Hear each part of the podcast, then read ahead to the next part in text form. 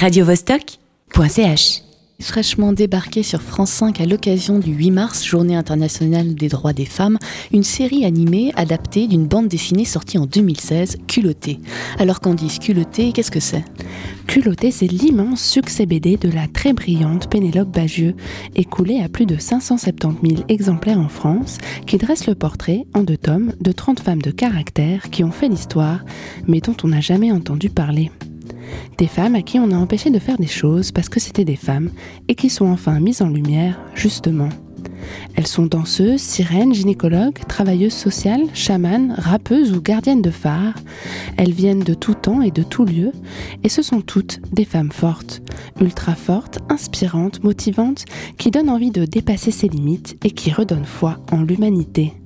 Des femmes qui ont du culot avant de porter des culottes, comme le sous-titre la bande dessinée, des femmes qui ne font que ce qu'elles veulent.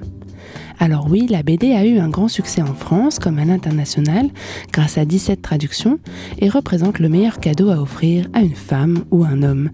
Mais cela ne suffisait pas et il fallait étendre la portée de ces récits de femmes puissantes au plus grand nombre. Car oui, ces courts portraits sont des armes d'éducation nécessaires contre le patriarcat encore trop présent aujourd'hui.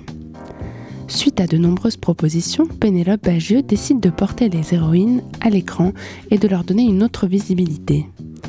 Grâce à une équipe entièrement féminine, les culottés ont été adaptés pour le petit écran et France 5 a créé de la place à une heure de grande écoute, tous les jours de la semaine à 11h40, pour diffuser les 30 épisodes de 3 minutes 30 qui sont aussi et déjà disponibles en ligne sur le site de France TV. Alors, comment est-ce qu'on adapte une BD à l'écran? La première étape a été de tout réécrire. Pénélope Bagieux, bien qu'elle ait étudié le cinéma d'animation, a décidé de ne pas adapter son œuvre elle-même. Ces deux jeunes réalisatrices, Charlotte Cambon et May Nguyen, qui ont porté ces récits à l'image grâce à un gros travail de recherche et à l'aval de l'auteur qui leur a fait confiance. Les synopsis ont été réécrits pour être portés à l'écran et le style modifié, préférant les aplats de couleurs à la ligne claire de la BD. Les styles chromatiques ont été choisis en fonction des couleurs présentes dans l'ouvrage papier. C'est pop et coloré, même les corps des femmes qui peuvent être jaunes, verts, roses ou bleus, indépendamment de leur couleur de peau.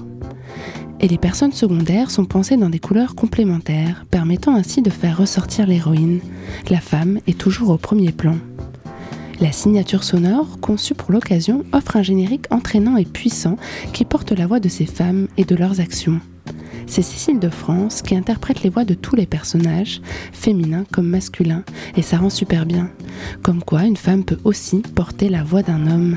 Mais 3 minutes 30, c'est pas un peu court pour résumer une vie de combat? Alors oui et non.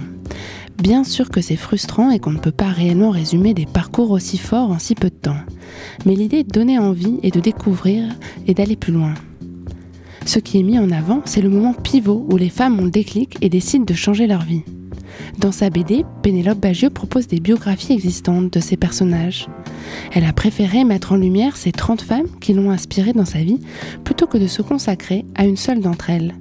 En effet, comment choisir entre ces 30 inspiratrices et sûrement bien plus encore qui restent dans l'ombre un petit bijou de création graphique adapté en outil de communication féministe et antisexiste.